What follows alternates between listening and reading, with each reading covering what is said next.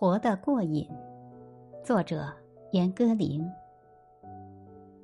假如说生命有度，把心与身的存在状态从低到高排列成刻度，那么瘾就是一种超乎寻常的生命度。《纽约客》上曾有一篇文章，讲到二十世纪六十年代美国艺术家们生活方式时。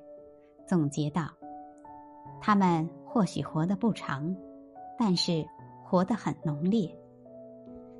写作之于我，便是一种秘密的过瘾。我每天写作，就图这份浓烈；一连多日不写，就如半打盹儿的过活，新陈代谢都不对了，完全像犯了毒瘾的人。”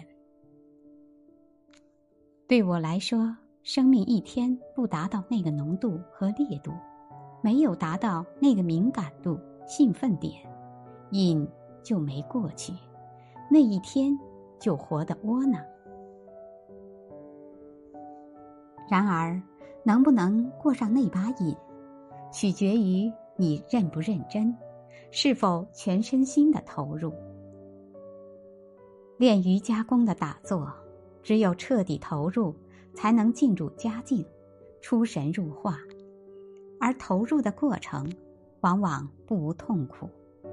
要多大的毅力，多严明的自律，才能勒住意念的缰绳。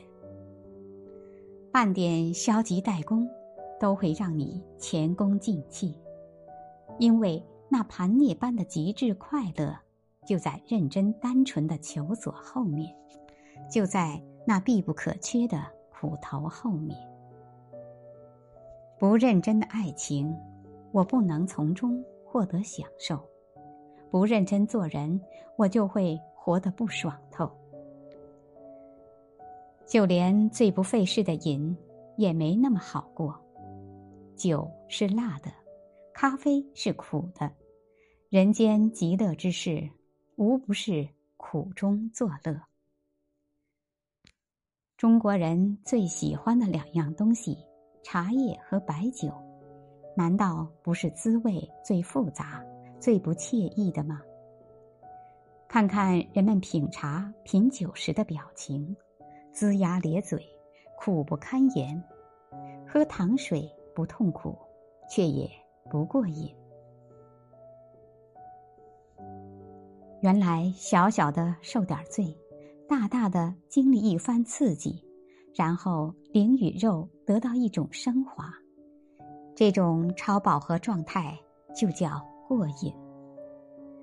那和我每天长跑、打坐、写小说所过的瘾，本质上有什么不同呢？本质上都是要从自己的躯壳里飞出来一会儿，使自己感到这一会儿的生命。比原来的要精彩。这时你愿意宽恕，与世无争，为了满足那瘾。你不和世人一般见识，你相信他们身不由己，而你有那样一个秘密的办法，能给自己一刹那的绝对自由。